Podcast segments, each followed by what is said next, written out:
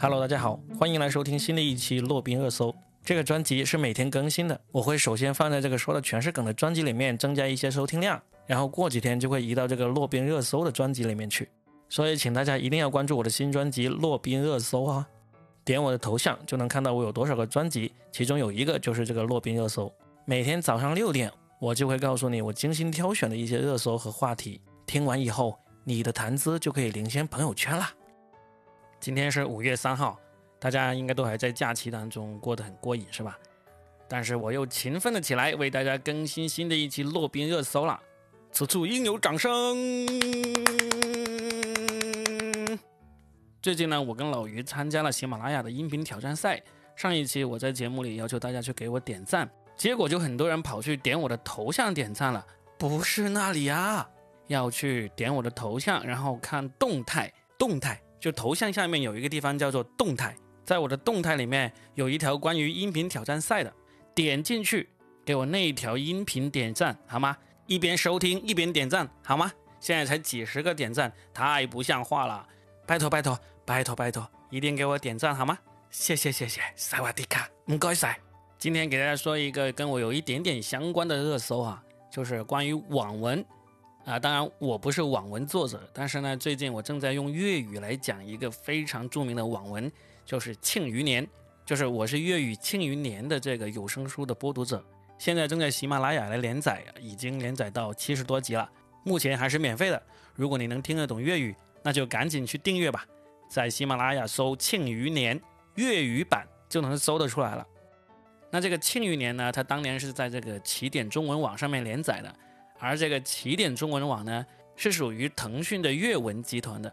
那就在四月二十八号，这个腾讯的阅文集团就爆出了一个非常重大的新闻，就是他们更新了所有网文创作者的那个合同模板，这个合同被称之为“霸王条款”。网文作者纷纷给予了这份合同“吃人血馒头”“吸骨敲髓”“吃绝户”等等非常负面的评价。阅文集团的一名签约作者，微博名字叫做 “Berry 世界”的人，他发了一篇长文来分析了一下这个新合同对于网文作者究竟是怎样的苛刻和惨无人道。他说，这个合同规定，作者创作的书，直到作者死后五十年，版权都必须归阅文所有。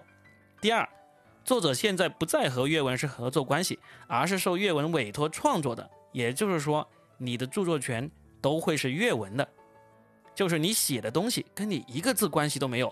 你是受委托创作的，而且还是免费委托的，你就是阅文集团的枪。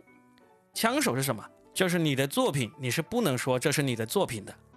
第三，阅文聘请百万作者来创作书，这书他不提供任何思路，完全是你写的。每一个字都是你敲上去的，你构思的大纲，你写的章节，你上传的内容，但是你只是被免费聘用来替他写的。第四，你虽然是受聘请的，但是你是不享受任何阅文集团福利的，你没有五险一金，你没有什么加班费，什么过节费，什么都没有，一个子儿都没有。第五，你签了这个合同，阅文还享有你下一本书的优先权。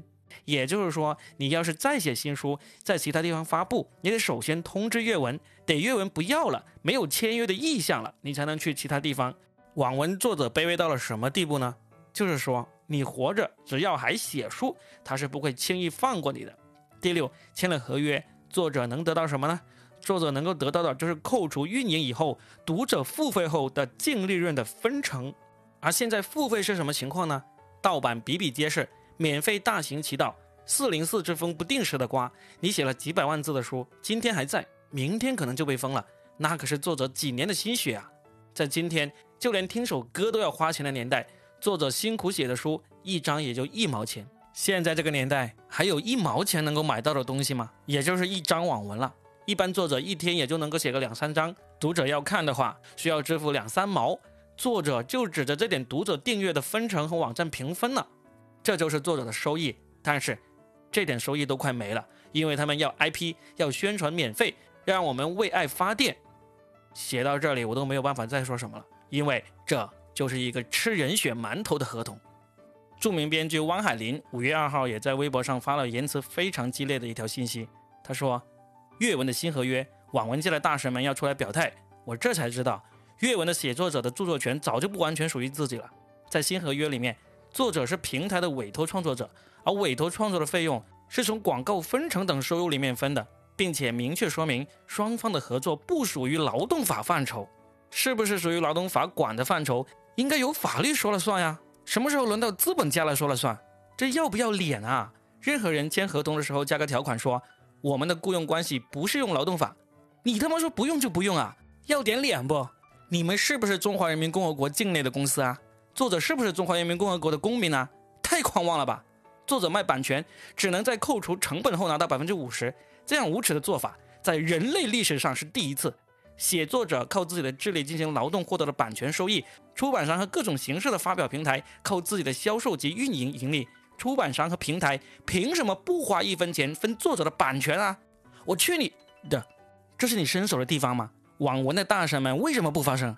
写作者没有骨头，对自己的权益被侵犯都噤若寒蝉，为什么还要写作？写作者不是奴隶，写作者要有尊严，必须要跟他们死磕！什么玩意儿？面对这么强烈的反应，阅文集团在五月二号发了一个名为《关于近期不实传言的说明》，大概意思就是说，对于四月二十八号大家讨论和质疑的阅文合同以及是否全面免费一事，我们非常关注。我们要说明的是，当前大家讨论的这份合同呢，是阅文在二零一九年九月推出的合同，并非是二零二零年四月二十八号才推出的。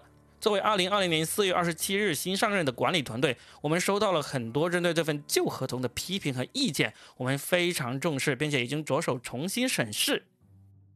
然而，这个声明刚刚出来，就遭到了网文作者的反驳。有作者说：“我刚刚收到的新合同就是这一份，要不要我晒出证据来啊？”总之，现在这个事情刚刚开始发酵，后面有什么走向，我们密切的关注。在阅文的这份声明里面，他特意强调了这是由四月二十七号新上任的新管理团队来发出的声明。声明的落款是程武、侯小南和阅文新团队。为什么要强调这一天呢？因为正是在这一天，阅文集团的 CEO 吴文辉他正式离职了。提到吴文辉，可能很多人都不知道，但是说到起点中文网，相信很多网文爱好者都不陌生。因为这里应该是很多人上网看小说的开端，那些广为人知的网文大神，包括唐家三少、我吃西红柿、天蚕土豆等人在内，他们都是从起点中文网上面发迹，进而成为中国最赚钱的网文作家的。而吴文辉正是起点中文网的创始人之一，从2002年创立起点到被阅文收购，随后2017年赴香港上市，他花了15年的时间，在网文的江湖里，他被称为网文教父。四月二十七号，网文教父吴文辉正式离开阅文，离开一手创立的起点中文，由腾讯系的程武接棒。吴文辉在朋友圈发文称：“然天下无不散之宴席，面向大海，读书看花，等我已久。”我不知道我的听众里面有多少人是看网文的哈，我呢基本上是不看的。在我读大学的时候，那时候最红的网文呢是《寻秦记》《大唐双龙传》这些，但是我都没有看过。我看的第一本网文就是《庆余年》，也是因为工作需要，需要播读这个有声书才看的。但是不妨碍今天我跟大家一起回顾一下中国网络文学江湖的发展史，以及整个网文行业的变迁史。一九九七年，美国华人朱威廉在上海创立了世界上最大的中文原创文学网站“榕树下”。到二零零一年，女生网络原创文学网站“潇湘书院”创建，它是最早实行女生原创文学付费的网站。到了二零零二年初，我们国家以文学命名的文学网站就已经超过了五百个。二零零二年五月，吴文辉和几位网文资深爱好者创立的起点中文网面世，以拓荒者的身份开启了国内网文江湖的新纪元。二零零三年十月，起点推出第一批八部 VIP 电子出版作品，千字两分钱，确定了行业稿酬的标准。一年之后，起点中文网的注册会员突破一百万。月均盈利超过十万元，而作者的规模超过了两万人，稿费从千字两分钱涨到了千字二十元。后来，吴文辉又推出月票制度，就是付费读者可以获得月票，投票给自己喜欢的作品，帮他提升在排行榜上面的名次。获月票最多的几名作者，网站另外有金钱奖励。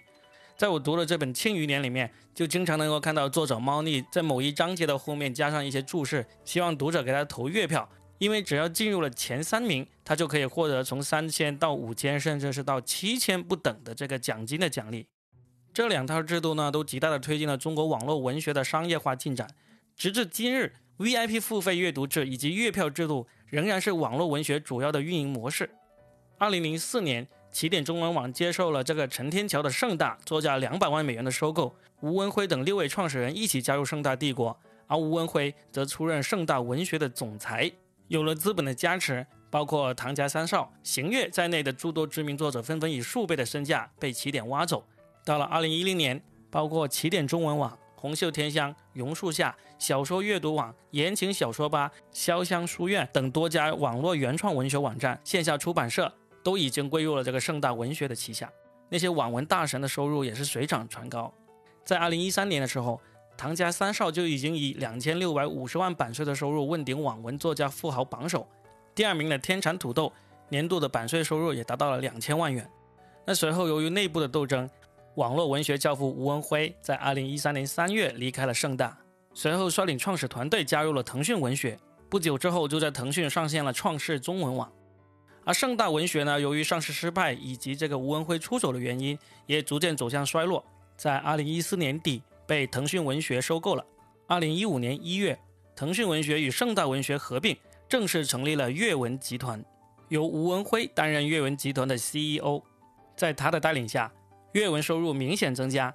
二零一九年收入达到了八十三点五亿元，旗下拥有八百一十万名创作者，一千两百二十万部作品储备，而且成功的输出了《鬼吹灯》《盗墓笔记》《琅琊榜》《全职高手》《江夜》。《庆余年》等大量优秀网文 IP，并且改编为影视、动漫、游戏、音频等多业态产品，拥有数亿的用户。例如，我的粤语《庆余年》有声书就是通过喜马拉雅跟阅文集团来签约的。眼看着阅文越做越好，吴文辉这一次可以说是功成名就，优雅告别。没想到他前脚刚走，后脚他的接班人就爆出了这个吃网文作者人血馒头的合同。不知道这个局面。会不会需要刚刚准备去面朝大海的吴文辉回来收拾一下残局呢？我在前面提到的这个网文作者 Berry 世界，他在微博上面最后说道：“我不愿意当奴隶，我也准备走了。希望看到的网文读者也好，作者也罢，如果曾经有一本网络小说曾带给过你一点欢笑，带给过你一丝小感动，或者你心里现在还有一个喜欢的作者，还有一本喜欢的书。”希望在此时此刻，你能在看到的地方声援一下网文作者们，哪怕是一个点赞、一个回复，都是给予处于最底层被剥削的网络作者的一点力量。我们这些网络作者已经要失去最后的尊严了。其实，我们网络作者想的大图很简单，就是希望大家能够在下班之余看看网络小说，放松一下心情，看看故事，畅游在玄幻、仙侠、都市的故事中。可能没有那么高大上的内涵，但是可以带给读者一些舒心。在资本的力量面前，我们这些网络小说作者太难抗衡了。还请不要等到资本喝过作者的血，吃过作者的肉，将尸体都啃得一干二净，卷了钱，留下满地狼藉。没有多少作者在写书了，没书看了，才想起当初一个网络作者的这一丝请求。还请支持一下网络作者们吧。如果某个网络作者的书曾经带给过你哪怕一丝丝的欢乐，我把这位作者的微博截图贴在今天节目的说明里面，希望我的听众们你们可以上微博去支持一下这些网络作者。好了，这就是今天的洛宾热搜，我们明天见。